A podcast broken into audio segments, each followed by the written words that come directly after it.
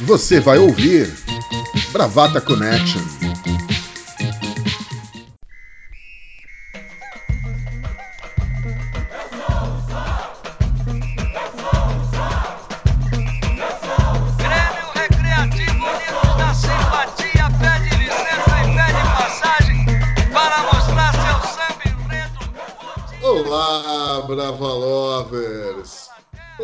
Bravagatas, Bravagatos, alalaô! Este é mais um Bravata Connection, o podcast Jacozinho. Temos aqui do nosso lado.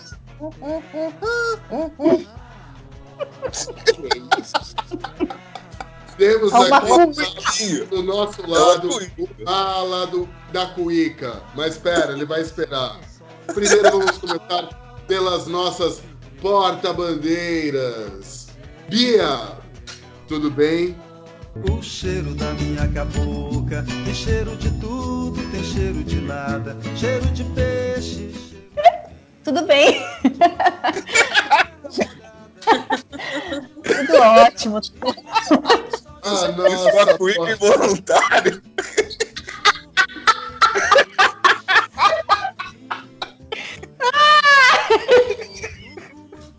Ainda bem que ninguém bebeu, né? Além da, da nossa por- porta-bandeira Bia, diretamente de Manaus, temos também a nossa porta-bandeira Laura, daqui do Alto de, de- da Lapa. Certo, Laura? Certo, agora tá certo. Beleza, beleza. Temos também os nossos mestres salas. Fernando Juca, Boa noite, Maurício Gaia. Eu tô me como o imaginando. senhor? Eu tô bem, eu tô. Eu tô me eu tô aqui me recuperando da cuíca de Arthur Crispim. Essa cuíca doeu fundo, né? Gente do céu! E eu tô me imaginando eu com essa minha ginga, esse meu swing de mestre sala. Toda essa malemolência. Essa malemolência. Certamente a escola seria rebaixada.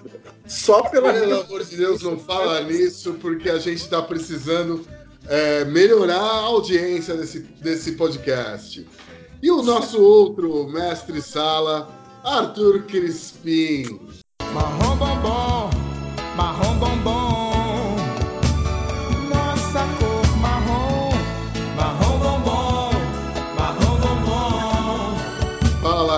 Tudo bem com você? Eu vou é, meu amigo. Eu sou de Ramos, da terra do cacique e da imperatriz leopoldinense. Estou que nem Bill Clinton na mangueira desse podcast. Pinto no lixo. Perfeito! Antes de nós começarmos a falar sobre o nosso grande Alalaô, que é o carnaval, é, eu tenho um, um esclarecimento a fazer. A origem do bombom cremoso. Ixi, mas. Arthur Crispim. É isso. Tan, tan, tan. A vida como ela Muita é. gente anda perguntando por quê, por que, ora bolas, bombom cremoso. E eu sou obrigado a dizer o seguinte: foi completamente aleatório na hora que a gente estava gravando, acho que o episódio zero, talvez, eu resolvi mandar bombom cremoso. Atentem, brava fãs, não é bumbum, é bombom. Aquele que você morde e sente uma... Você segue dando definição de bumbum, cara. Você segue, você segue dando definição de bumbum. Você morde e. Bom, deixa pra lá. É bombom, Esse- é bombom, é o é tipo bombom. Exemplo- esse é o típico exemplo de quando a emenda fica pior que o soneto. Marrom. É, Não, é apenas isso, foi completamente aleatório. Certo, Arthur? Se você diz, né, meu amigo, quem sou eu pra discordar? Mãe, é bombom, não é bombom. É, É, me, me ligou, falou, meu filho, por que você é um bombom cremoso? Olha o aborrecimento, meu amigo. Pode falar pra sua mãe, pra, pra dona Crispim, que assim, é bombom, não é bumbum. Bom, primeiro, já que a gente já alongou, a gente perdeu um tempo enorme já com, com, com- a gravação hoje. Tem os beijos. Beijo para a Dona Beth, a senhora Ô, minha dona mãe. Beth. Beijo, dona Beth. Ela, além de ser brava lover, fã da condução de Maurício Gaia, do programa, Dona Beth fez aniversário essa semana.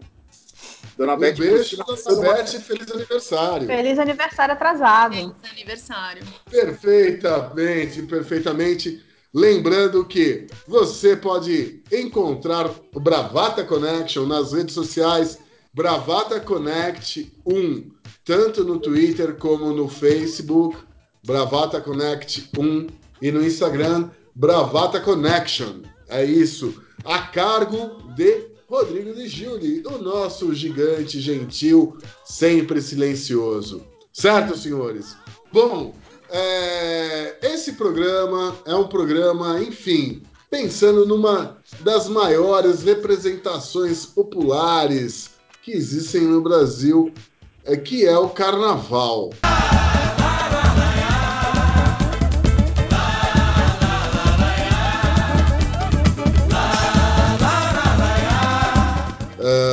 todo mundo tem a sua própria história com carnaval, todo mundo, ah, gostando ou não gostando, acaba sendo interferido por esse grande evento e que, assim, ao longo dos últimos anos, tem ganhado um público enorme, não só ah, dentro dos, dos antigos bailes de clube, que nem o que o Juca frequentava na Associação dos Funcionários Públicos de São Bernardo, ah, mas também ah, no carnaval de rua.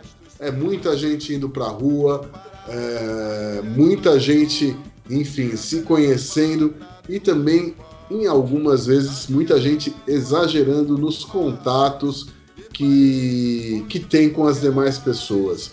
Nós tivemos aqui nesse ano, para esse ano, na verdade, para o Carnaval de 2020, a Prefeitura de São Paulo se comprometeu a, a colaborar ou a fazer uma campanha contra o assédio, né? O famoso não é não. Juca, o que, que você tem a dizer sobre isso? É, essa campanha do Não é Não, ela entrou. Ela, ela é super interessante porque ela foi uma campanha orgânica, né? Ela começou com uma mobilização eh, de grupos de mulheres que frequentam o carnaval de rua. A gente tem, nos últimos anos aqui em São Paulo, uma explosão do carnaval de rua, né? Um carnaval que existia, mas bastante incipiente. A gente pode até falar nesse episódio sobre isso mais adiante. E aí, com a- o crescimento do carnaval, o número de blocos, as pessoas aderindo aos blocos, ah, ah, gente vindo de fora frequentar o carnaval de São Paulo, que antigamente era impensável, tornou-se necessário, por parte por iniciativa das mulheres que frequentam o carnaval, que frequentam os blocos, né, essa campanha. Uma campanha super orgânica que começou na internet, ela varreu os, os blocos ali começou em 2017, 2018, se eu não me engano, e ela teve uma adesão muito grande, tanto que esse ano a prefeitura incorporou esse slogan, essa propaganda e essa campanha eh, no material oficial de promoção do carnaval, de orientação. Então é, é, é achei uma grande iniciativa da prefeitura de São Paulo, eh, aí na pasta da cultura comandada pelo Alei Youssef, que é um, o secretário de cultura da cidade que vem eh, promovendo uma espécie de antagonismo com a, a o Bolsonaro, como o bolsonarismo trata a cultura. Enquanto o bolsonarismo tem essa questão de criminalizar a cultura, eh, da censura, da restrição, etc., São Paulo está virando eh, eh, um espaço de muita, de muita divulgação cultural, de muita diversidade cultural, né, trazendo até eh, eh, atores da cultura eh, que ficavam mais à margem para o centro. Né? A gente está vendo isso no Centro Cultural São Paulo, por exemplo, nos SESCs, e o Carnaval de Rua também. Sempre lembrando que o Alei Youssef é um dos fundadores do bloco do Baixo Augusta, que é um dos blocos responsáveis por, essa, por esse boom do Carnaval de São Paulo. Uh, a campanha do Não é Não, eu particularmente acho ela muito interessante, muito legal. Né? E ela, ela, por conta desse crescimento, dessa adesão da Prefeitura de São Paulo e de outras prefeituras, ela obviamente provocou reação uh, do lado bolsonarista. Um deputado estadual de Santa Catarina, até então um ilustre desconhecido, uh, nacionalmente, né? Gessé Lopes, o nome dele, né? É, foi alçado aí a, a, a, Assembleia Legislativa do Estado de Santa Catarina na última eleição. Ele fez um post no Facebook que viralizou dizendo que o Não é Não é, é uma campanha politicamente correta, hipócrita e, abre aspas, quem, seja homem ou mulher, não gosta de ser assediado, massageia o ego, mesmo que não se tenha interesse na pessoa que tomou a atitude. Uh, obviamente, esse, esse, esse post, esse, essa frase do deputado, que é do PSL, o antigo partido do Jair Bolsonaro, uh, ela representa muito, na minha opinião, o que é o bolsonarismo, porque ela é uma mistura de má fé com dificuldade de interpretação de texto. Uh, o que é o não é não? São três palavrinhas, é uma mensagem muito simples. Pressupõe-se pela, pela, pela frase que já houve um não, que alguém já tentou um contato com essa mulher e ela disse não. O não é não é apenas um reforço. Ela está pedindo para ser respeitada em sua opção, respeitada no seu não. E por que isso? É muito simples. Quem frequentou carnaval, e não só carnaval, quem frequentou balada, show, casa noturna, bar, nós todos aqui que já passamos dos 40 anos, a gente sabe que era muito comum aquele tipo de cena de um homem uh, pegando no braço de uma mulher, pegando no cabelo de uma mulher, puxando a roupa de uma mulher. Assédio explícito, assédio com agressão, tentando emparedar a mulher uh, no muro, numa parede, para forçar um contato, forçar um beijo, etc. Óbvio que ninguém está dizendo que o contato é, que o flerte, que a conversa, que o chaveco é, tem que ser proibido. Ninguém disse isso, e muito menos a campanha do Não é Não é, é, faz esse tipo de ilação. Não é verdade. Qualquer um pode manter contato, conversar, é, é, se dirigir ao outro no carnaval em qualquer lugar. Apenas e tão somente que a campanha, e é, é triste, é lamentável que existe uma campanha como essa, mas ela é necessária por conta dessa cultura machista, da mulher ter o seu espaço reservado, do seu espaço preservado. Se você for conversar com uma mulher durante um bloco, uma festa de carnaval, e ela gostar da sua conversa, ela gostar do seu flerte, etc, etc, vai rolar. Ninguém está impedindo ninguém de conversar. O que se está impedindo é o assédio, é o desrespeito, é o desrespeito com o corpo, principalmente da mulher. É só isso. Então, eu só queria lembrar que é, é, essa é uma, uma atitude que é muito recente mesmo no carnaval. Só para lembrar que em 2015 a Escol Ambev uh, fez uma campanha publicitária para o carnaval onde espalhava alguns anúncios em pontos de ônibus pela cidade que tinha um que dizia esqueci o não em casa ou topo antes de saber a pergunta. Coisas que são extremamente agressivas, né? Se você parar para pensar, ou, ou que pelo menos deixa a mulher numa situação completamente passiva numa atitude de abordagem. E que depois, enfim, a campanha foi para a rua e eles tiveram que pegar e re remontar essa campanha, mudando todas essas frases e tudo mais. Val, o não é não, ele parte de. ele vai contra uma, uma, uma, coisa muito masculina, que quando o Juca fala da nossa época de ir pra balada, que era uma coisa assim: as meninas são educadas a se guardar, assim como o Damares está hoje preconizando, né? Para se guardar, para o nosso velcro continuar colando. Então não gaste o seu velcro, mais ou menos assim que diz a campanha. A gente é educada Não, peraí, para para dizer. colar o velcro é outra, é outra campanha. É, mas eu tô fazendo essa analogia aqui. Eu tô fazendo É a fita adesiva da, da Damares. Adesivo, velcro, eles estão proibindo tudo de colar, não cola nada, nem esse discurso babaca, né? Eu tenho um filho de 14 anos aqui, como é que eu vou dizer pra ele? É, espere, é, se eu falar espere pra ele, eu interrompo o meu diálogo, né? Não é por aí. Mas enfim, voltando para para não é não. Nós fomos educadas a dizer não. E os meninos foram educados a tentar, como se cada um tivesse um papel. E aí, quando a mulher diz não, o menino vem com aquela coisa, insiste um pouco mais, porque existe o subtexto, que inclusive é muito mote de vídeo pornô e coisa e tal, do tipo, você quer que eu sei. Então, existe essa, esse subtexto que, quando a mulher diz não, ela só está dizendo não porque, na posição dela, ela é obrigada para dizer. E no carnaval, se o menino insistir um pouco mais, ele consegue. Tá aí, então, essa justificativa da, da propaganda da Ambev. O não é não, ele reforça para dizer o seguinte: é muito claro o que é o flerte e o que é o assédio. Cara, se você olha para uma mulher, a mulher olha de volta, rola um sorriso, rola uma coisa. Quer dizer, os passos vão sendo dados e, e ali as respostas também. Se um cara já chega e passa a mão em você, a reação do não é automática. Se ele tenta de novo, você tá sendo constrangedor, amigo. Volta para casa. O carnaval não é para você.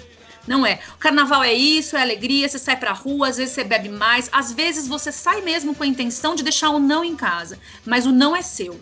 O não, quando ele é dito, ele precisa ser dito uma vez e não mais de uma. Isso, essa cultura que eu acho que faz parte da cultura do estupro precisa acabar. Dessa insistência, né? E se eu insistir mais um pouquinho, ela vai ceder, né? É, Parece que as pessoas desaprenderam. de convencimento. Ninguém Exato, vai me convencimento. Né? Não existe isso. Ela já disse o não. Se ela vai dizer o sim, mais ou menos, ela vai dizer de um outro jeito. A hora que você diz não, amigo, é não, cara. Não seja essa pessoa. Eu me vejo muito nisso. A gente é 40 a mais e a gente vem numa geração que foi meio que Ah, sim, impelida. vocês, né? Eu tenho 26 na balada. E 27, diminuiu mas o não rouba. A gente foi impelido, numa época muito diferente, em achar que, por exemplo, coisas estúpidas e que fazem parte da cultura do estupro eram normais, né? Tipo, ah, você passa a mão na menininha que tá tudo certo, puxa o cabelo. E aí, assim, eu tive uma educação em casa que rapidamente eu consegui mudar isso porque eu gosto muito do jogo da sedução. Eu acho importante isso. É, me senti até o Vando agora falando. Mas eu, eu acho super interessante isso. E as pessoas, esses caras que falam que assédio, massageia o ego, que tem uma certa tem uma deficiência cognitiva, né? deficiência de, de interpretar isso, os caras eles não sentem tesão pela mulher, eles querem a relação de poder, que é uma coisa completamente diferente. E às vezes isso se confunde pela insegurança é, que as pessoas passam. Eu já passei por isso. É triste, é depreciativo, mas eu não tenho vergonha de dizer. E a gente aprende, né? A vida é andar para frente. Então eu acho, se eu puder dar um conselho, amigão, meu querido, não seja um imbecil, não seja um Paulo Guedes, não é não. É, respeite as pessoas, respeite o ambiente e curte seu carnaval.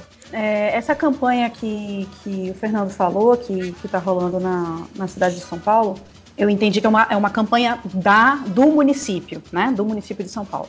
Mas eu queria mencionar também que há um coletivo de mulheres é, do Rio de Janeiro que elas estão espalhando um movimento mais organizado e ah, encontrando no- em, em diversas cidades embaixadoras para serem porta-vozes é, do movimento Não é Não. Então, elas têm um Instagram, que eu- a gente pode deixar o link ali depois na, na, na descrição, mas é o Não é Não, Não é Não Underline, e as diversas cidades onde, esse, onde esse, essas, essas embaixadoras estão ah, amplificando a voz do movimento. Com, com distribuição de, de, de tatuagem, de adesivo, é, com informação, né, com, enfim. E hoje, inclusive, foi dado o pontapé inicial aqui no Amazonas. É, eu fui convidada para fazer parte desse grupo, é, desse grupo de mulheres, é uma amiga minha que, tá, que é embaixadora aqui em Manaus. Uh, e no Instagram você já consegue ver assim as diversas, diversos estados onde o, o, a organização do Não é Não já está já tá atuando, já está é, na panfletagem, já está distribuindo, já está indo para as festas, para as festas de pré-carnaval, enfim, para distribuir aquelas tatuagens, né, que você só coloca com água e tal. E assim, no próprio Instagram delas, elas mostram ali, dão dicas, dão. dão... Porque muitas vezes, cara, parece, parece doido isso, né? Mas nós, né, voltando ali ao 40 mais, é, a gente não foi educada para entender que isso era assédio. A gente não foi educada para isso. É, a, eu, pelo menos, acho que só fui entender isso muito mais velha. Então, é, era uma coisa que era normalizada. Né? Esse é o normal. Esse, essa, essa puxação de braço, puxação de cabelo, imprensa na parede, isso era o normal. Então ninguém via como, como assédio. Isso, e, e, e hoje em dia é preciso a gente passar por uma educação. É, talvez as, as, moças mais novas já, elas já estejam entrando no, no, no, no ramo da paquera, do flerte, da ficada, enfim, do namoro, já com uma outra cabeça. Mas muitas mulheres ainda precisam é, passar por esse entendimento de, do que, que é o assédio, do que, que é paquera, do que, que é gostoso e do que, que é forçação de barra. Né? Infelizmente, é realidade. Não, em cima disso que a Bia falou, que é uma grande verdade, a gente, eh, já nascido na década de 70, é, a gente não teve realmente é, essa educação. Embora eu tivesse em casa, meu pai teve três homens, né, três filhos homens, e meu pai sempre falou isso, né, respeite as mulheres. Ele, ele, ele tinha uma frase que é meio machista, respeite a filha dos outros. Então ele sempre, ele nunca incentivou a gente a ter esse tipo de comportamento, puxar, de, de, de agarrar. Mas quando você, quando eu ia em balada, quando eu ia em carnaval, é, isso era muito, era, era muito naturalizado, era muito comum. Né? Eu odeio aqui posar de santo, que eu acho que ninguém é santo, mas eu realmente eu nunca fiz isso. Eu não sei se por conta da, da educação que eu tive em casa sobre isso, que era, que era muito claro assim a orientação, ou por conta de timidez minha, enfim, mas eu nunca fui esse cara de puxar, de agarrar, e mas eu, eu, eu me espantava uh, ao, ao ver o contraste do que eu ouvia de educação em casa, de orientação em casa, e do que eu via na prática nas ruas, em, em, em balada, em, em carnaval. É, falando, né, também esse comentário que a Bia fez, que a gente não foi ensinada que isso era assédio. Pelo contrário, eu acho que não tinha nem essa leitura de que era assédio.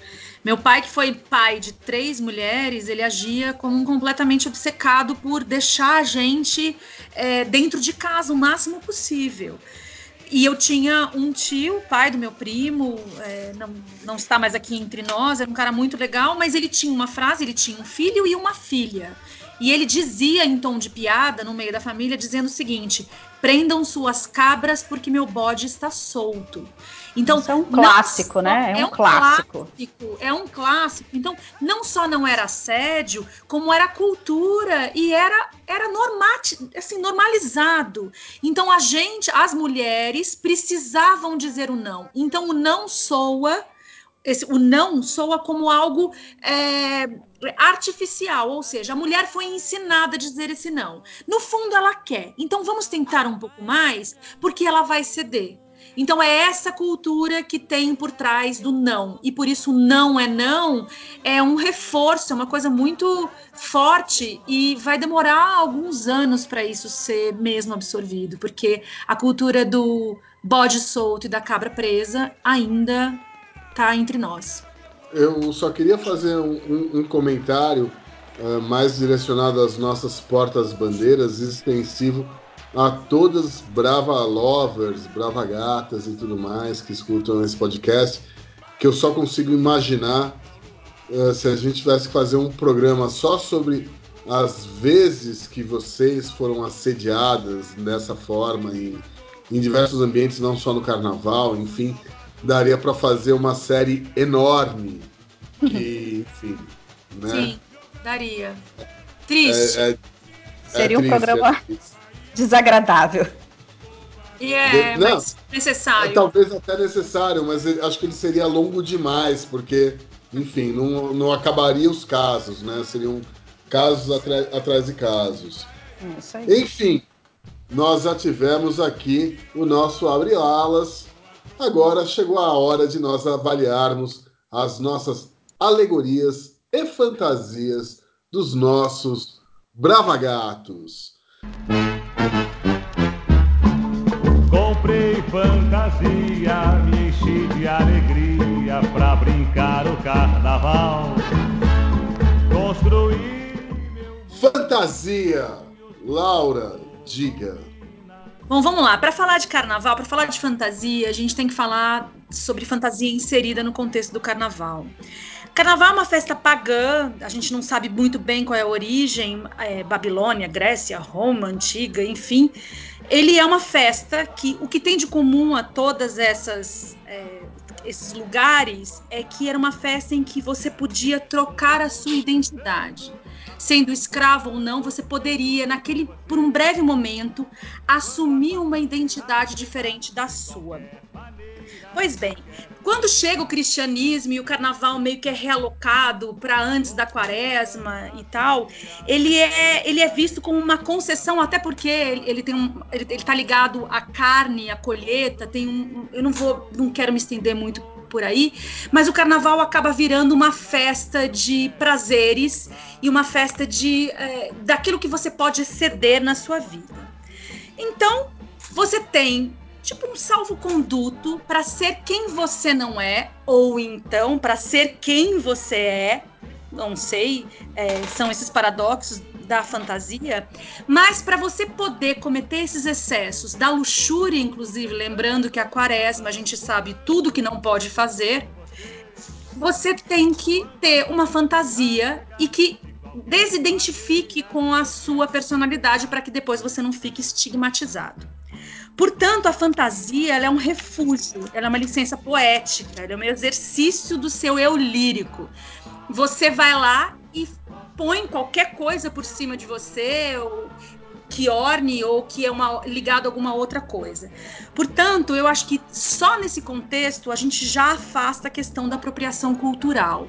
Você não está fazendo alguma coisa para contra algum grupo ou por aquele grupo. Você está se apropriando de um traje para uma persona. É, para você não estar identificado. Mas a questão da fantasia, dessas proibições da fantasia, elas vão além da questão da apropriação cultural. Em 2018, quando acho que começa, o Catraca Livre publica um manifesto da antifantasia, da fantasia ofensa. E aí ela faz uma lista de todas as fantasias que não podem. Eles mencionam índio, nega maluca, cigana, empregado, muçulmano, Iansã, Iemanjá e tudo mais. Ali eles vão dissecando o porquê que não pode. Ah, porque o índio é dizimado e, é- e você não liga pra ele o ano inteiro e você vai lá e coloca duas penas na cabeça e você acha que você é o índio. Ou seja, além da apropriação cultural, você está negligenciando o que é toda a cultura. É, eles falam, inclusive, no final, que não pode nem homem se vestir de mulher, que é um clássico. O clássico do, do homem sem criatividade, que é aquele cara que vai precisar pular fantasia, não sabe o que fazer, vai no armário da mãe, pega aquele vestido menos. é, que, que, que não vai né, falar tanto sobre ele, coloca o vestido por cima e vai para o carnaval.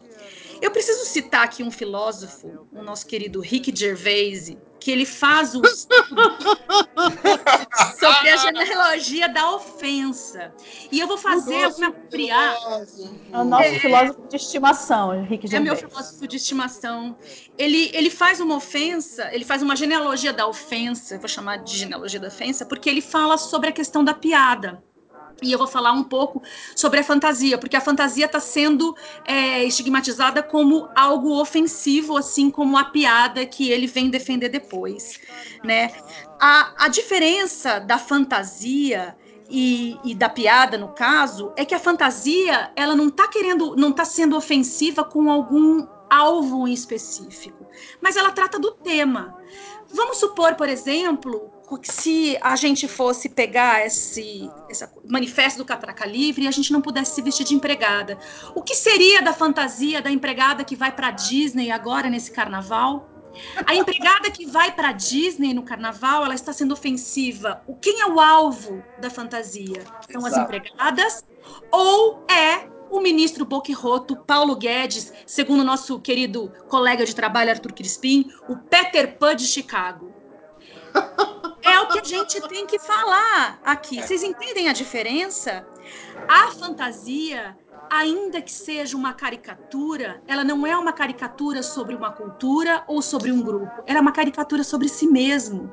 Quando eu ponho uma fantasia, eu estou mais preocupada em me olhar no espelho e estar diferente do meu ser do dia a dia e me identificar com qualquer outra coisa caricaturada, porque eu não vou sair de negra, eu não vou sair de índia, eu não estou querendo representá-los. Por isso eu não me aproprio deles. Eu estou querendo ser qualquer outra coisa. Eu estou querendo ser mais um na multidão e desconhecido, porque todos vão estar fantasiados. É o que eu tenho para dizer. Eu tenho, eu tenho uma certa implicância é, com o uso exacerbado do termo apropriação cultural por, por dois motivos. O primeiro é o seguinte: é 99% isso, e a única linha tênue que se tem são casos pô, delicadíssimos. Tipo, você não vai fazer blackface no carnaval porque isso, é- isso não é fantasia, isso é ofensivo.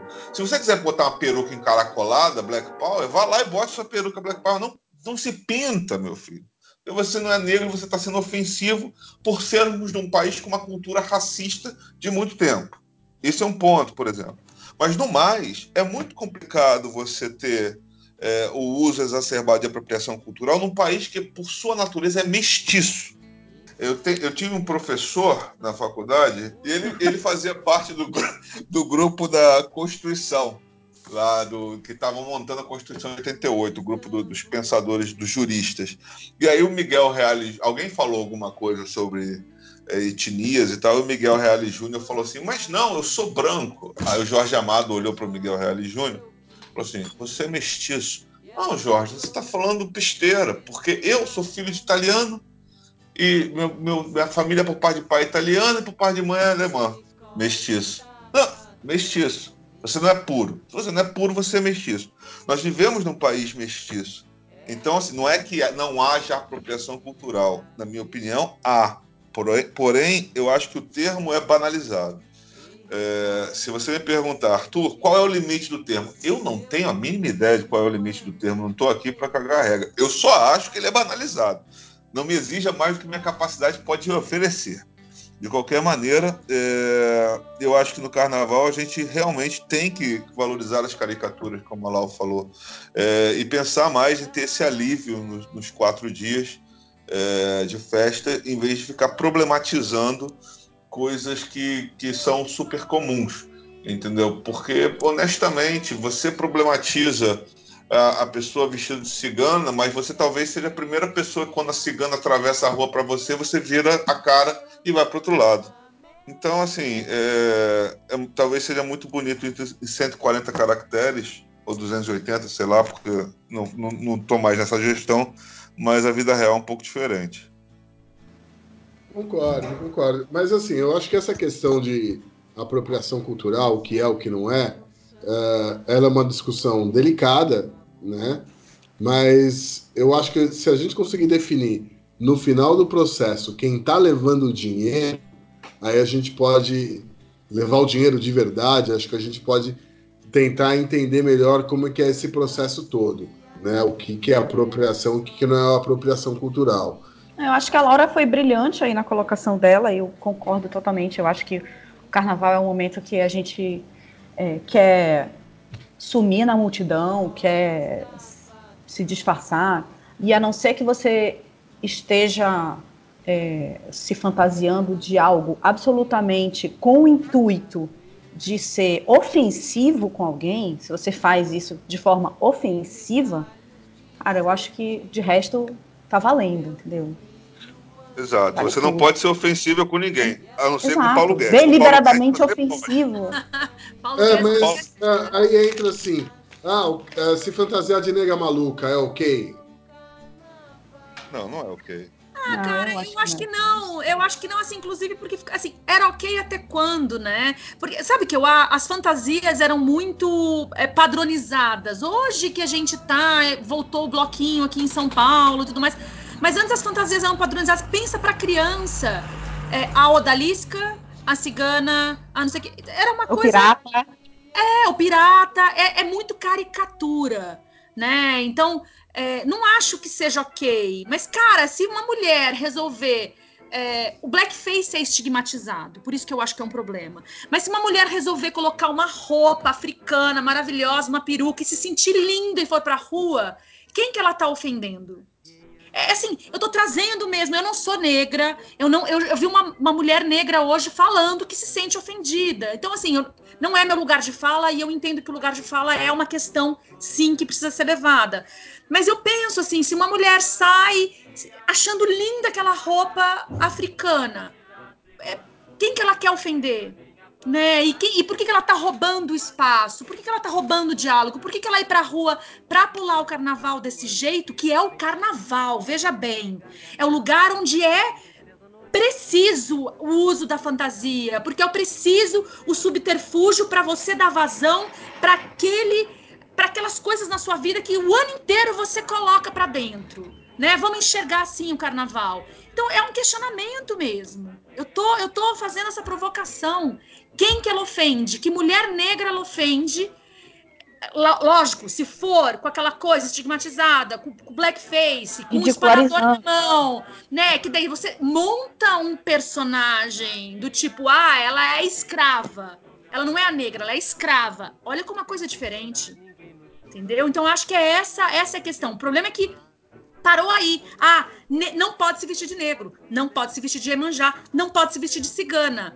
Ponto. E aí, cara, você tem um problema. Aí não é carnaval, bicho. Aí vamos, vamos pular o bloco da Damares. É, só- é, nesse caso da, da, da ofensa, é, me parece muito mais uma homenagem. No caso da Nega Maluca, por exemplo, eu acho ofensivo, porque na Nega Maluca, me parece que a Nega Maluca ela segue a mesma linha daquela personagem, Jim Crow, do, da cultura americana, que é para reportar o estereótipo do negro. É um Entendeu? estereótipo. É o Exatamente. Exato. Face, né? Exato, exato. Então, assim, nesse caso específico da Nega Maluca, para mim é, é- é factível como, como ofensivo, porque ela remete a um tempo, aí eu vou ter que citar o grande filósofo Michel Temer, verbas volantes, e aí a palavra muda, as coisas mudam, entendeu? E aí ela leva para um, um tempo onde, onde essa paródia, porque aí não é homenagem. Quando você bota uma roupa africana linda, um turbante, é homenagem, na minha opinião. A, a Nega Maluca é claramente uma paródia a um tempo extremamente ofensivo. E eu me sinto muito à vontade com isso, porque você pode ter exemplos até na religião. Por exemplo, você tem Pierre Fatubin Verger, que era, que era do candomblé. E é branco francês. Aí você vai chegar pro cara e falar assim, você não pode ser filho de santo porque você é branco. Entendeu? Pô, mas É. você não é Ogum, meu amigo. Você não é Xangô, você não é Olorum, você não é Logum Edé. Cara, tira o teu crachá, o teu bozó da Associação Brasileira do- do- dos Orixá, você não tem. Então não é você que vai decidir que tu é filho de santo ou não. Entendeu? É, então tem essas, essas nuances, porque assim, você ter lugar de fala não significa que você tem poder de ditar as regras. É, são as coisas diferentes, eu acho. Mas nega maluco eu acho super ofensivo, por exemplo. Dou um pedala se eu vejo na rua um nego maluco. Eu não consigo deixar de pensar é, no ethos bolsonarista ou no espírito do tempo que levou o bolsonarismo ao poder.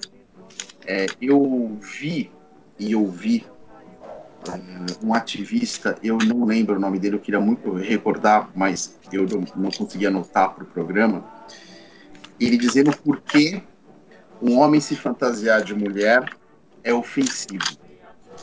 E ele começa a frase dele dizendo assim: ele quer ridicularizar a mulher. Há nessa frase um, um pressuposto de má fé no outro.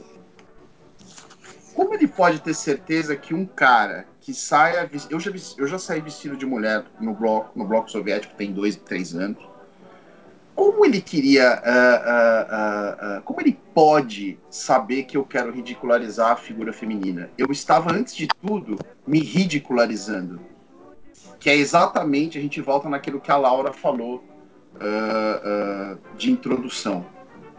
Mas nessa presunção, o que eu chamo, o que ele fez, é, é- ele tem a opinião dele, eu não estou aqui criminalizando a opinião de ninguém, eu estou debatendo.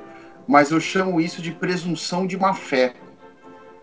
E ele fala claramente do homem hétero. É o homem hétero, porque o homem hétero é isso, é aquilo. Ah, eu concordo que o homem hétero, muitas vezes, eh, de modo geral, é lamentável. Mas Tenho até amigos que são, né? tem até amigos que são. Mas eu, fico, eu, eu, eu, eu fiz essa ponte com o bolsonarismo porque o outro, o outro é sempre um inimigo. O outro tem sempre que ser cancelado. Eu não posso, eu não posso conviver com o outro, porque o outro quer é, presumivelmente me destruir, me ofender, me atacar. É, eu acho que esse ethos que se formou na nossa sociedade, ele explica demais o atual momento político que a gente está vivendo. E isso, isso permeia o debate político, isso permeia o debate público. É, eu acho isso muito grave. E eu queria trazer aqui uma reportagem do G1 de Belo Horizonte, que eu achei muito curioso e tem a ver com isso que eu falei. É, a, a Prefeitura de Belo Horizonte esse ano lançou uma cartilha é, com as fantasias, um índex de fantasias. Veja aonde esse país chegou. E, e aí, em um determinado momento, eles dizem, eles condenam a, a fantasia, o homem fantasiado de mulher. E eles dizem o seguinte: segundo a nota da prefeitura, estou lendo aqui o G1, tá?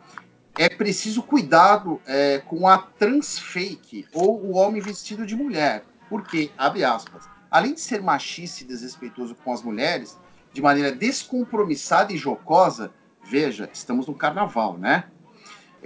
Essa moda é preconceituosa com as pessoas trans.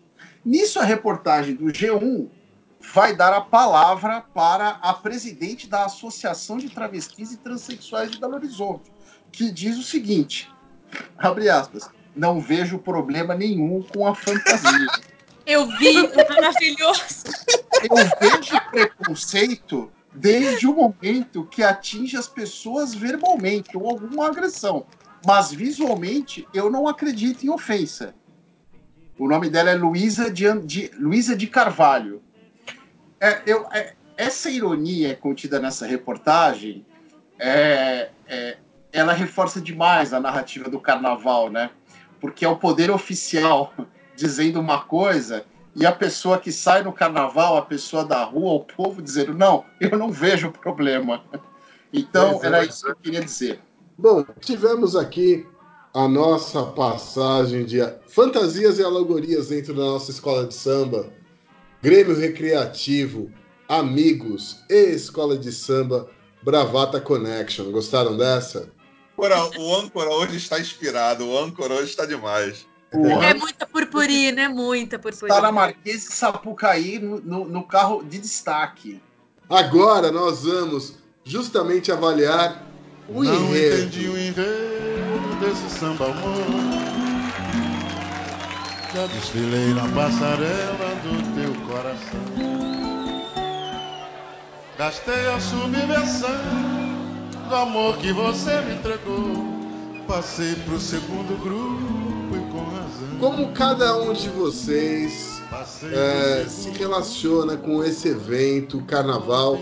Todos nós, enfim, temos origens diferentes, caminhos diferentes, crescemos em lugares diferentes e nos relacionamos, nos relacionamos de maneira diferente com o carnaval. Bia, conta pra gente como que é o carnaval. Como é que é o seu carnaval? Olha, o meu carnaval já foi de muitas maneiras. Manaus é uma cidade. Eu sempre morei em Manaus, nasci aqui, minha família toda é daqui. Ah, e o carnaval aqui já, já, já passou. Eu já passei por alguns tipos de carnaval. É, na minha adolescência e até ali meus 20 anos, 21 anos mais ou menos, é, o que reinava aqui eram os carnavais de clube, né, as festas de clube. E então vários clubes na cidade promoviam seu, seu, suas festas e tinha um clube aqui, um clube muito tradicional que é o Atlético Rio Negro Clube, que até é um, né, um time de futebol, enfim. Ele tinha um baile ele tinha vários bailes tradicionais, né? Tinha o baile do Havaí, tinha o baile dos ciganos, em que todo mundo tinha que ir fantasiado de cigano. É, tinha o baile preto e branco, que era nas né, cores do clube, do clube, e tinha a segunda-feira gorda, que era o baile de gala. Gente, os homens tinham que ir de smoking, e as mulheres tinham que ir de fantasia luxo. Fantasia luxo não era botar duas peninhas na cabeça e era fantasia com paetê, era coisa elaborada, né? Clóvis Bornai. E, Clóvis nossa, Bornai. As palavras da minha boca. Lembra aqueles concursos de fantasia da manchete? Então, não, não era bem. Não, tá, também não era daquele tipo, mas era assim, eram fantasias elaboradas, não era uma coisa que você improvisa e tá com glitter, bota um EVA colorido, não, era um, né, você mandava fazer roupa, tinha toda uma produção, maquiagem, não sei o que, não sei o baile da Vogue? É, e os homens tinham que alugar o smoking para ir pro baile de carnaval, segunda-feira à noite, sem ar-condicionado, em Manaus, era sensacional, era sensacional. E, e assim, a, a banda ficava no, no, mezanino do clube e tocando. Nossa, era, era incrível, incrível. Então fui a muitos carnavais no Rio Negro Clube. Manaus também tem uma tradição de carnaval de escola de samba. Sempre teve escola de samba e já desfilei várias vezes e é muito divertido. Eu me sinto a própria Globeleza quando eu boto o pé na avenida é, e, e, acontece muito de, tipo, de última hora você vai numa escola que você nem torce, você nem sabe o samba, mas você chega lá e solta franga, você a, aprende a música na hora e você veste a camisa da escola e, e vai. E é muito legal.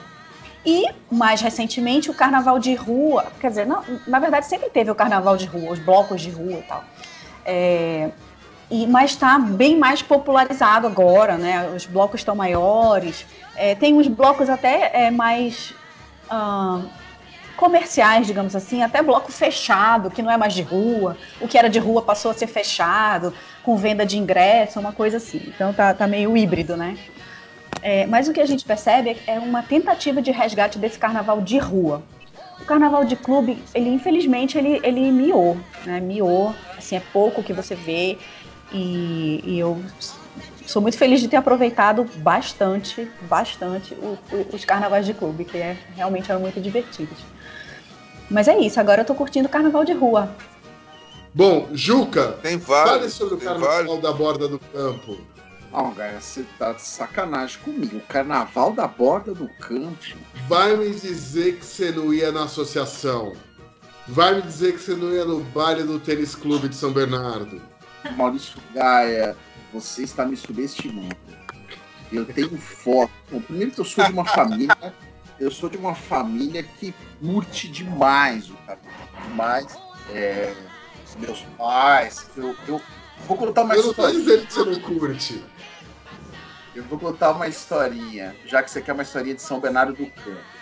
É, eu estava agora em dezembro, dezembro, janeiro, na Bahia, na casa dos meus pais, e a gente achou umas fotos antigas da minha avó. Eu achei uma foto de um baile de carnaval.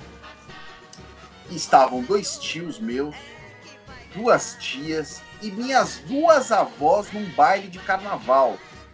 E aí meu pai falou assim: e quem tirou essa foto fui eu. E minha mãe, falou, e minha mãe ficou revoltada, porque ela não estava no baile. E aí ela lembrou o seguinte: aquilo era fevereiro de 79 e ela estava grávida do meu irmão em repouso. Meu irmão nasceria ali dali a 40 dias, 45 dias. Então ela não pôde ir no baile de carnaval, mas ela ficou revoltada. Minha mãe é uma carnavalesca de, de carteirinha. E esse baile, Maurício, Maurício Gaia, já que você perguntou de São Bernardo, estava se realizando, aquela foto foi tirada no, simplesmente no salão de festas do Sindicato dos Metalúrgicos de São Bernardo do Campo. Naquele olha, momento. Olha. naquele momento presidido por ninguém mais, ninguém menos que Luiz Inácio Lula da Silva. Mas eu, eu, eu tenho foto aos 5, 6 anos, fantasiado de Capitão América, no salão do Esporte Clube São Bernardo, Gaia. Sim, joguei basquete nesse time, nesse Sim. clube. Exatamente. E era exatamente nessa quadra, a, a matinê de carnaval, né? E eu, depois, adolescente, é, fui, fui é, pulei bastante carnaval na Associação dos Funcionários Públicos, que é outro, outro clube tradicional lá de São Bernardo. Mas eu sempre gostei muito de carnaval e, e eu, minha ex-mulher, a Gabriela, também sempre curtiu muito carnaval, cresceu no interior, carnaval de clube e tal. Mas quando a gente teve filho, a gente parou um pouco de, de pular carnaval, fazer aquele, aquele passava o feriado mais tranquilo, né? E é muito engraçado isso, porque quando voltou, quando recomeçou essa história dos bloquinhos em São Paulo e do carnaval de rua voltar a crescer, eu lembro que a gente era casado ainda, isso já deve ter uns seus seis anos mais ou menos. A gente foi atrás de um bloquinho de rua para levar nossos filhos para pular carnaval. E foi ali foi a primeira vez que eu percebi que tinha alguma coisa acontecendo ah, ah, no Carnaval de São Paulo. Isso foi 2013, 2014. A gente foi numa praça ali no Sumaré. E eu cheguei ali e falei, nossa, tem muita gente aqui trazendo os filhos para pular carnaval. E muita gente fantasiada, tá? Então foi ali que eu percebi ah, essa, esse ressurgimento do carnaval de rua em São Paulo. Eu tenho. Bom, minha história com carnaval, ela é, é- sou de uma família carnavalesca e que, assim como eu trouxe lá atrás que o carnaval tudo era permitido, a gente desde criança podia ficar acordado até mais tarde para ver pela televisão o desfile das escolas de samba. E todos na família sempre foram muito apreciadores, e então eu venho, trago isso de berço. Mas eu vou trazer três momentos de carnaval, assim, que eles, eles se conversam, né? A gente, de pequenininha, minha mãe fazia as nossas fantasias com muito esmero, bordava os paetês na camiseta, desenhava nossos nomes, porque o orçamento era sempre curto. E meu pai era tipo o pai do Cris, né? Tinha dois empregos e queria sempre estar economizando em tudo.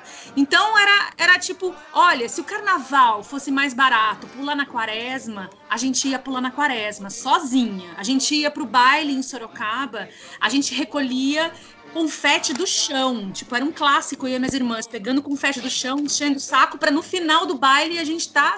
E assim, não tinha problema nenhum. Mais um carnaval que me marcou por conta disso foi a gente no Guarujá e as famigeradas guerras de bexiga, todo mundo armado até os dentes e a gente só podia se esconder porque a gente não estava armado, porque bexiga no Guarujá custava caro. Meu pai dizia: calma, na quarta eu vou subir para São Paulo e eu trago bexiguinha do Guarujá. Aí ele vinha no fim de semana, a porra do carnaval tinha acabado, ele lotava a gente de bexiguinha e a gente ficava na frente do prédio com um monte de bexiguinha cheia, não podendo tacar em ninguém. Aí a gente cresce e pode ir para os bailes, porque carnaval na época que a gente cresceu ainda era pulado nos clubes. Mas o meu pai ainda arrastava a gente para o interior. E foi quando eu convenci algumas amigas que a gente queria pular junto, que carnaval de verdade acontece no interior. E levei todo mundo para uma cidade chamada Salto de Pirapora, onde meus avós tinham casa. Lá, tipo, você engata a segunda, você, sai da cidade. E a gente foi pular carnaval. Quando a gente chega para pular carnaval, seis meninas de São Paulo, tipo, quem são essas pessoas? A gente entra, tocava meio marcha de country, um pouco com batuque, e as pessoas meio que abraçadas rodavam em círculos, ninguém ocupava o centro do salão. E a gente ficou no centro do salão, já podendo comprar confete, jogando confete pro ar e achando que o carnaval estava maravilhoso, porque todo mundo achava a gente linda, mas o carnaval era uma bosta. E aí eu faço as fases com o carnaval, quando sai a primeira versão do bloco soviético em São Paulo. Eu tinha acabado de me separar e foi quando a gente redescobre, né? Faz as fases com o carnaval de rua e, e eu volto pro carnaval de rua, né? Meu carnaval eu sempre tô conectada com ele. Nunca faço retiro em carnaval de jeito nenhum. Mas aí eu volto já senhora de si, podendo comprar minhas bexiguinhas e os meus confetes. Veja, minha história de carnaval começa na, na quadra do glorioso Social Ramos Clube, no Salão Social. Social Ramos Clube, o clube que recebeu Rock Hudson para o Carnaval de 1959. É, Rock Hudson que veio para Ramos para passar o Carnaval incólume porque ele era homossexual e na época havia uma grande perseguição em Hollywood.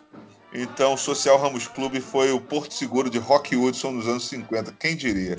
Social Ramos Clube ainda que teve Ronaldo Nazário como pivô do seu time de futsal em uma categoria. E anos depois teve Arthur Crispim na mesma posição. O tempo dirá quem foi melhor. É, Cara, eu acho que eu sei quem foi melhor. É... Eu tenho, tenho um palpite sobre quem foi melhor. Eu também, mas eu não quero dizer porque é modéstia me impede. Moléstia a parte sem querer me gambar.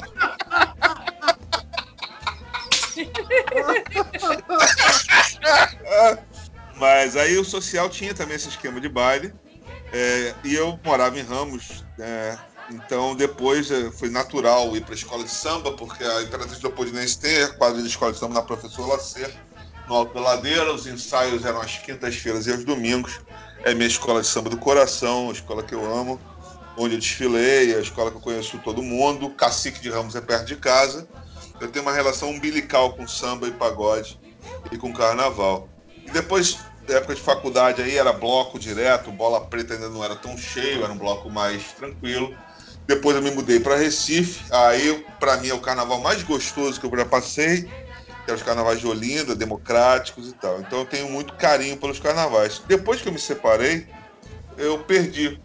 Meio que me aposentei do carnaval. E por ironia do destino, a mãe de Gabriel é, é carnavalesca, as pessoas todas. Gabriel não curte carnaval. É, e hoje em dia eu moro em Londres, e em Londres, na época do carnaval, eu trabalho. Tem carnaval em Londres, o famoso carnaval de Notting Hill, que é homenagem à comunidade caribenha, e os carnavais no Caribe são no, no, no mês de agosto. Né? E aí Londres, que é uma cidade muito esquisita, que só tem quatro feriados no ano. Quem pode ser feliz com quatro feriados no ano? É, mas, mas uma, um dos feriados é, é, o feriado do carnaval, são quatro, são três dias de carnaval. Geralmente eu pego para viajar, porque o carnaval, o som de reggaeton, não dá. É, tenho todo o respeito pela, pelas pessoas do Caribe, adoro a comida caribenha, adoro a música caribenha. Rihanna, eu te amo, mas não dá. Eu prefiro viajar. É, mas o meu grande momento do carnaval, além disso tudo, já na. na eu acho que já estava. Eu acho que Gabriel tinha acabado de nascer. Foi o momento que o, a última lembrança de eu estar acompanhando o carnaval foi o momento que aquele transeunte pula o muro da apuração de escola de samba de São Paulo e rasga os envelopes e sai Tem correndo. da Casa Verde. O cara do Império da Casa Verde rasga o envelope e sai correndo, que aquilo dali foi uma coisa que eu nunca tinha visto acontecer na, na história carnavalesca. Eu acho que de todos, eu, eu, eu sou o cara que tem um menor envolvimento direto com o carnaval, né? Eu sempre fui uma uma criança muito tímida, muito retraída, e a minha família também, os meus pais. Minha mãe é mais festeira, meu pai era menos. Então a gente nunca foi muito de carnaval. Uh, o meu primeiro, meu primeiro momento que eu realmente achei bacana carnaval foi uma vez que eu fui ainda no final da década de 90 para Belo Horizonte. Ainda não existia o carnaval de rua em Belo Horizonte, era uma coisa muito incipiente mas acabei indo para cidades próximas ali da região metropolitana, fui para Sabará, uh, teve um dia que fui até um pouco mais longe, fui para Ouro Preto, aí vi lá os blocos, achei divertidíssimo. Uh, morei em Salvador e fui passar o carnaval em Salvador também uma vez, mas acho que o, o grande barato que eu senti com o carnaval foi com o, carnaval de rua, é dos blocos aqui em São Paulo. Fiz parte do bloco soviético, né, desde a primeira edição em 2013 até a última vez que o bloco saiu em 2017. Mas antes disso eu já tinha conhecido o, o, o Ilu, né, que é um bloco é, afro, basicamente formado por mulheres, que é sensacional. E é ali que eu comecei a perceber que carnaval tem várias coisas muito bacanas, muito legais e que valem a pena a gente preservar e curtir. É, tô vendo aqui, vocês estão loucos, loucos, loucos, loucos para falar. Quem quer falar? Ah, quem quer falar agora? Juca! Não, eu, eu só queria falar é, eu sou um frequentador do Carnaval de Rua de São Paulo e queria dizer que Laura, Gaia são meus companheiros né, nisso. A Bia também estava aqui no Carnaval, acho que 2016, né, Bia? 2017. 2017. Enfim, é. E. E 2018 você- você- também. e 2018 também. E a Laura, a Laura e o Gaia falaram do bloco soviético, que foi um bloco realmente muito marcante. Eh, eu fui desde a segunda edição até a última e era muito pequeno e ele simboliza um pouco a transformação do Carnaval de Rua de São Paulo nos, nos últimos anos. O bloco, quando terminou em 2017, era gigantesco. É isso. Mas é um bloco que. Aliás, em Esse- 2017 foi o ano que, que no bloco. Eu fui no bloco soviético com você, Fernando, e cheguei lá e lembro de dar de cara com o Maurício Gaia. A gente não se conhecia, eu olhei pra ele e falei. Maurício Gaia! E ele falou, Doutora Bia!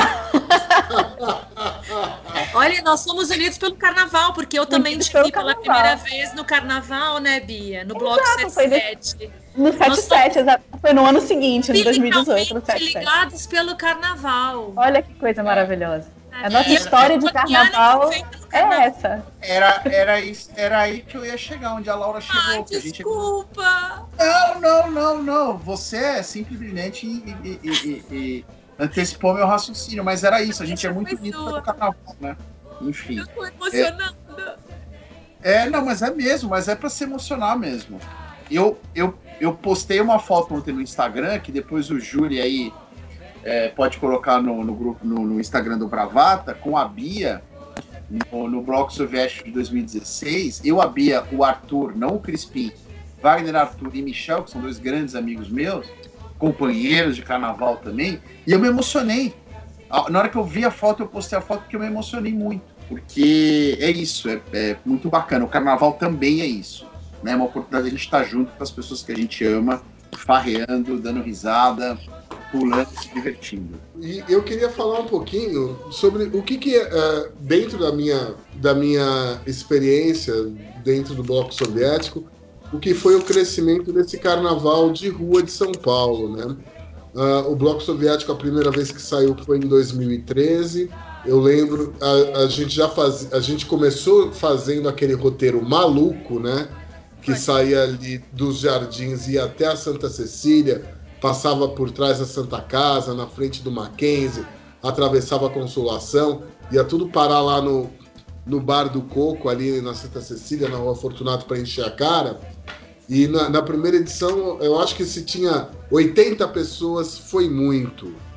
Ah, à medida que os anos foram passando, e, e, e também existiu dentro do, da prefeitura governa, governada pelo Haddad, existiu uma certa tensão com relação aos blocos, no sentido de oferecer uma infraestrutura, eh, ambulância, fechamento de rua, banheiro sanitário.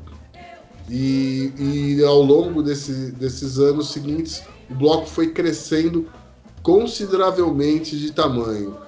Uh, segundo, eu sou ruim, péssimo para cal calcular a multidão, mas em 2016, que ainda a gente manteve o trajeto original, uh, dizem que ali na, no, no, Bar do Coco, ali na Santa Cecília, tinha 6 mil pessoas a hora que a gente chegou. E no ano seguinte, que a gente só pôde descer a Augusta, e aí já em cima de trio elétrico, era um negócio popstar. Eu não consigo esquecer assim, tipo, se no primeiro ano a gente tava puxando um carrinho de feira, no quinto ano a gente tava em cima de uma porra de um trio elétrico. Sim. E, e tinha, nossa, uh, chegam a falar que tinha 15, 20 mil, eu não sei. Uh, tinha era, muita gente. Era muita era gente. Era Augusta de... inteira cheia. Augusta inteira, é isso. Exato. Eu de cima do caminhão, eu olhava para cima, eu só via gente, né? Eu só via gente. Uh, o, o, bloco soviético acabou, né? Enfim, ele não saiu. Aquele foi o último ano. Uh, e eu acho que o bloco, mesmo tendo acabado, enfim, uh, no, as, as, razões pelas quais o bloco deixou de existir ou deixou de, de sair no carnaval não importam, mas eu acho que o bloco ele fez parte e é um capítulo importante dentro do que se transformou o, carnaval de rua aqui em São Paulo. Tem blocos muito maiores.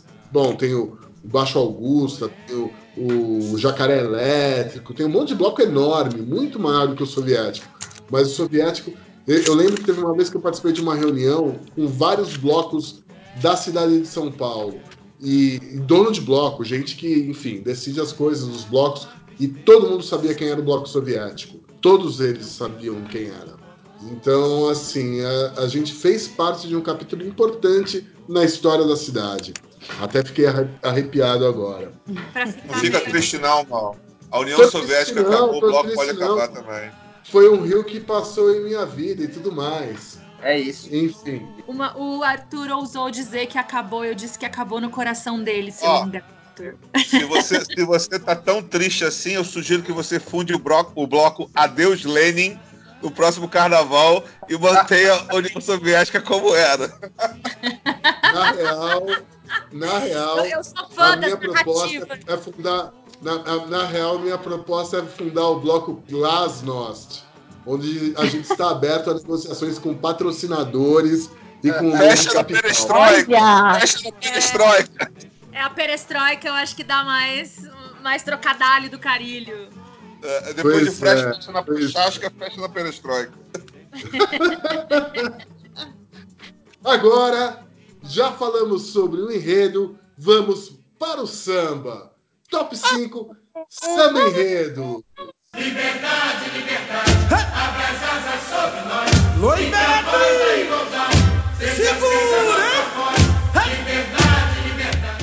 Arthur, chora, meu rei.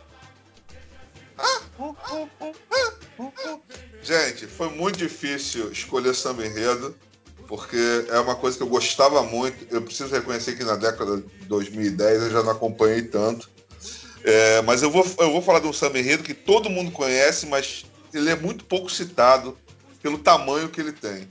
Até porque ele foi de um carnaval mítico, que é o carnaval de 89, que a Imperatriz ganha, é, com um desfile maravilhoso Liberdade, Liberdade, e o desfile de Joãozinho 30, que ficou em segundo lugar, o Ratos e Urubus, é marcante, marca a infância de muita gente, que é o desfile do Cristo coberto. Inesquecível. Inesquecível. Proibido olhar, olhar por nós. Mas o meu samba enredo ficou em terceiro lugar nesse desfile. É o Festa Profana da União da Ilha do Governador. Um samba espetacular, puxado por Quinho, maravilhoso. Quinho estava no auge. Esse samba virou refrão de torcida do Flamengo. E esse samba tem um dos refrões mais incríveis da história do- da música brasileira. Eu vou tomar um banho de felicidade. Vou sacudir, eu vou zoar toda a cidade. Eu vou tomar um banho de felicidade. Vou sacudir, eu vou zoar toda a cidade. Goiabes. Grande samba. Grande, Grande samba. samba. Grande samba. Lau, você, qual que é o seu grande samba, enredo? Cara, eu sofri tanto pra escolher, como eu disse pra você, tipo, era um evento na minha casa assistir escola de samba passar. É, em 80, eu vou fazer só um- citações muito rápidas para chegar no meu quando eu adulta já tenho condições. Então eu venho muito nos anos 80 é, sendo ali enrolada pela minha mãe. Império Serrano e União da Ilha do Governador em 82. Império Serrano, Bumbum Paticundum Bucurundum. E União da Ilha é hoje o dia. Isso é Esse é fantástico. maravilhoso. Depois. É Esse é maravilhoso. 85, Caprichosos de Pilares botou o bumbum pra fora pra chuchu. Qualquer dia é todo mundo nu. Essa, isso aí ficou Capricho- grudado. Caprichosos. Caprichosa, uma escola que é, 2016, eu acho, melancolicamente não teve condições de entrar na quinta divisão do Carnaval Carioca na Intendente Magalhães. A escola está em frangalhos e era uma das escolas que se garantia muitíssimo em Samba Enredo. Maravilhosa. Era sempre. É, em 86, é, Mangueira veio com a carajé, tamborim e samba no pé. E o meu samba enredo, que toda vez que toca, fim de festa, começo de festa, festa de infantil, dentro de casa sozinha, eu ponho para chorar, é Padre Miguel, Mocidade Independente, sonhar não custa nada. Estrela, estrela de luz que me conduz, estrela que me faz sonhar.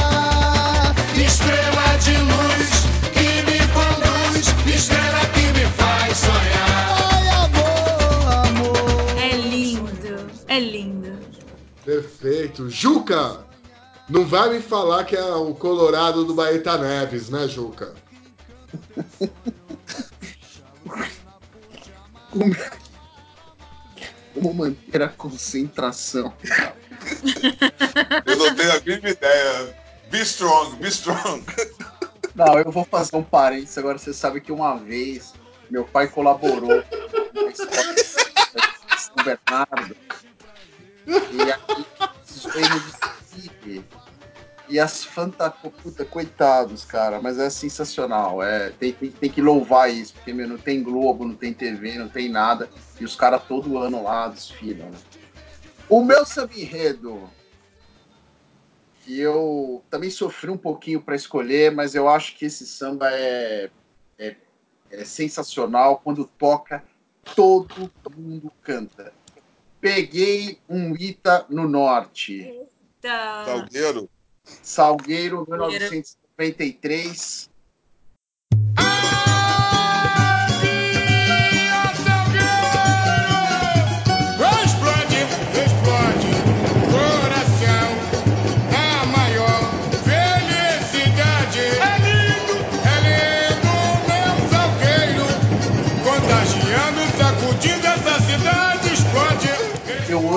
Em samba é ler o nome dos compositores.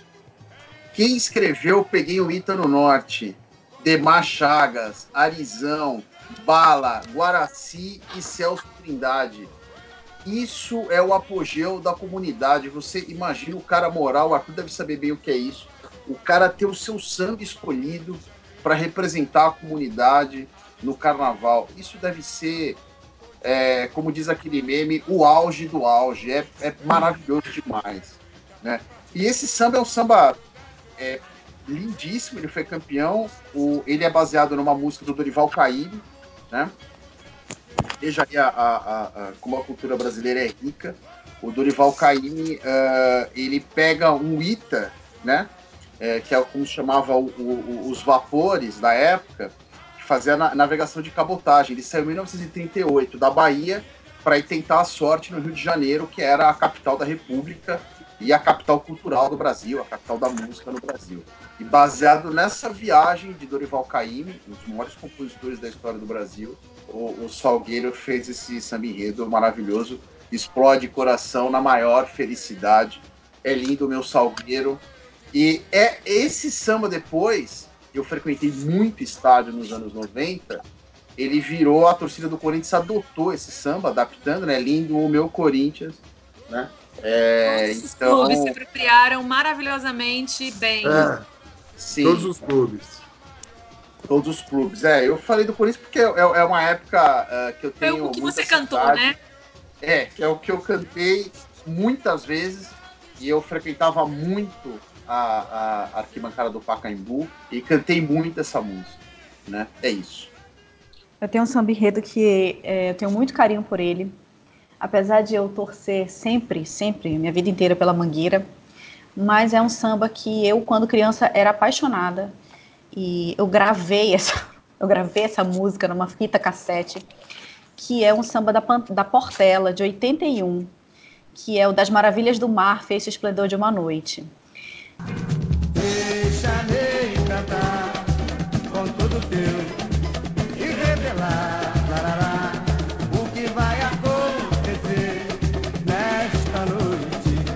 Esplendor, o mar subiu na linha do horizonte, desaguando como fonte. Esse, esse samba me arrepia, eu não sei qual é a representação dele para mim na minha vida, naquele momento da minha vida, porque, enfim, eu era né, uma, uma criança de, sei lá, 5 anos. É, mas é um samba que eu sou apaixonada por ele. Eu até já pedi da minha mãe para ver se ela encontra essa fita cassete para eu. se eu encontrar, eu mando esse áudio, juro que mando. Mas é esse meu samba. Mas assim, vocês citaram vários aí que, que são, putz, que é de arrepiar, o Explode Coração, é, o próprio Bumbum Baticumbum é muito, nossa, é, é, ninguém fica parado, é muito legal. E um que eu adoro também, que foi o, o da Beija-Flor, do Valeu Zumbi, um grito Não, forte dos Vi- Palmares. Não, não, não, não, não, não. Vila Isabel 88. Vila Isabel, perdão, Vila Isabel, exato, Vila Isabel. Nossa, esse samba é. Esse- Ai, meu Deus, esse samba é esse samba incrível. Esse samba tem uma estrofe que é uma das coisas. Assim, esse samba é um libelo né, contra o racismo, mas tem um- uma estrofe que tem uma- um jogo de palavras que fala. A Vila Isabel ficou muitos anos sem ter uma sede. Ela ensaiava na, na antiga rua Boulevard 28 de Setembro. E é, no final desse samba, o- a, a ponte desse samba, para voltar para o refrão, é o Vem a Lua de Luanda para iluminar a rua. Nossa sede é nossa sede. E que o Uhum. apartheid se destrua. Esse é um dos versos mais avassaladores da história da música brasileira.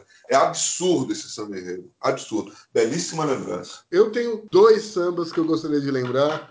Eu acho que, ah, como eu falei, quando criança não ligava muito para carnaval, mas existe um enredo da Vai Vai em 1979, que foi, ah, ah, foi o primeiro ano que a Vai Vai ganhou o carnaval. A Vai Vai é a maior escola de samba da cidade, né? Ah, embora esteja aí numa situação difícil, é a maior escola de samba da cidade. É, eles ganharam o primeiro carnaval deles como escola de samba mesmo, somente em 1979, e era um samba para Noel Rosa. E o refrão era Noel, Noel, Noel, esta linda noite é sua, a Vai Vai está em festa neste carnaval de rua. E é uma música sensacional. E outro samba enredo, na verdade, assim, até vou ah, repetir o que a Lau falou, né? É o samba de 82 da União da Ilha, é hoje.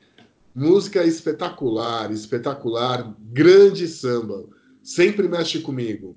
A minha alegria, a minha alegria atravessou o mar e ancorou na passarela. Fez um desembarque fascinante no maior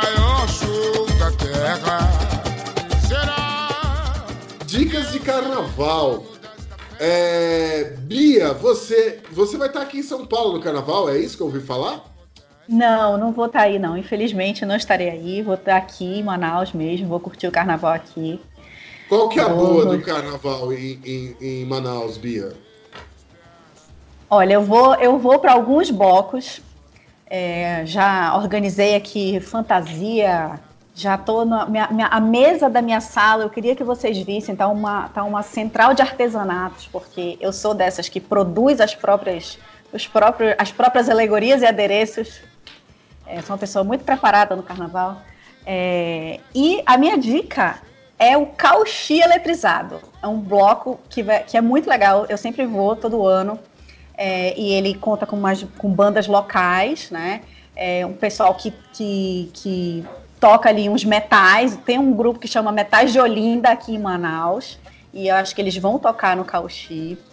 É, além do Cauchi, tem o bloco das minhas amigas, o Pimenta com Sal, que é da Carol Pedrosa e da Carol Amaral. É, são duas DJs aqui de Manaus e elas estão organizando uma mega festa de carnaval. Então, esses dois blocos, com certeza, eu estarei lá é, prestigiando e dançando, e, enfim. Perfeito. Arthur, eu sei que você já falou que em Londres o carnaval é somente em agosto, mas ah, não existe nenhum, nenhum brasileiro fazendo umas batucadas em Londres durante o carnaval, não? Existe brasileiro fazendo batucada em Londres todo fim de semana, cara. Mas a minha dica ela serve para Londres, para Roma, para Timbuktu, para o Ártico, para Olinda, Salvador, São Paulo, Rio. Usem camisinha, camisinha masculina, camisinha feminina. Bote sua pitoca para vadiar, bote sua pepeca para ser feliz. Mas use camisinha. Seja muito feliz. É uma dica super carnavalesca que eu tenho para dar. Alalaô, alalaô. Lau, qual que é a sua dica para esse carnaval? É, eu vou repetir a dica do Arthur. Usem camisinha e não escutem Damares. Sejam felizes. Falem os nãos que precisarem dizer. Digam os sims que vocês tiverem certeza. Se arrependam sempre porque há tempo do arrependimento. E bebam muita água. Porque assim, aos 20, a ressaca não existe, mas seu fígado tá lá. Aos 30, ela já dá a cara. Aos 40, bicho, é tipo dengue. Mas se você beber água, fica mais suave. Perfeito. Juca, qual que é a sua dica, Juca? Eu conto com você agora. Ó, Maurício Gaia, a gente vai fazer aquele nosso retiro tradicional no, no, Exatamente isso que eu queria ouvir. no Carnaval de São Paulo. Retiro que passarinho não bebe, né? O retiro, o retiro que passarinho não frequenta. Então, Não frequenta. É, a minha dica é a seguinte: é, Bloco 77 originais do Punk, que eu espero encontrar Maria Laura e Maurício Gai e outros amigos lá. E outros blocos pela cidade, que a gente vai também, mas eu gosto muito do bloco Agora Vai, na Barra Funda, que sai toda terça-feira de carnaval. A bateria é excelente. Eles todo ano eles compõem o próprio samba enredo deles, do próprio do próprio bloco. É um, é um, é um bloco que eu gosto muito, roxo amarelo. É, já frequento já tem uns anos já e é incrível. Bom, eu sou muito fã do 77, né? Que sai no sábado e na segunda-feira de carnaval, se eu não me engano, lá em Pinheiros. O- Sábado e o segunda. Juca já falou. Sábado e segunda, é isso mesmo. Exato. Sou muito fã do, do Ilu Obá de Mim, né? Que é aquele bloco que eu falei lá atrás, que é um bloco ah, afro, é, basicamente feminino, que sai na sexta-feira de carnaval e no domingo, durante o dia ali no, no bairro do Bom Retiro, sexta-feira de carnaval, é, abrindo carnaval no centro da cidade. E também, é, dentro de- disso tudo que vocês falaram, né? Lau, o Arthur, é, vocês vão, mas voltem, voltem, voltem para casa, voltem seguros, cuidem-se, né? Não exagerem nas coisas e bom carnaval para todo mundo, é isso. Não dirijam se beberem. Muito bem. Se beber, não Né? dirige. Isso É, porque, por exemplo, aí vocês têm a, a tranquilidade e a facilidade de metrô. Aqui em Manaus não tem metrô. Então, galera, ainda assim, não dá para beber e dirigir. Exatamente, exatamente. E com isso, encerramos esse, essa edição de carnaval. Desejando a todos. Desejando a todos, bravagatas e bravagatos, um excelente carnaval, que se divirtam bastante. E estaremos de volta depois do carnaval, né, pessoal? Depois, Depois do carnaval. Sim, semana do carnaval não tem Bravata Connection. A gente Todo tá mundo é off, né? Todo mundo off. Todo mundo Exatamente. E lembrem-se, sigam Bravata Connection nas redes sociais, eh, Twitter e Facebook com Bravata Connect 1 e no Instagram com Bravata Connection. E é isso, né? Bom carnaval pra todo mundo. Beijo pra todo mundo. Beijo, Beijo, galera. Beijo, galera. Bom carnaval.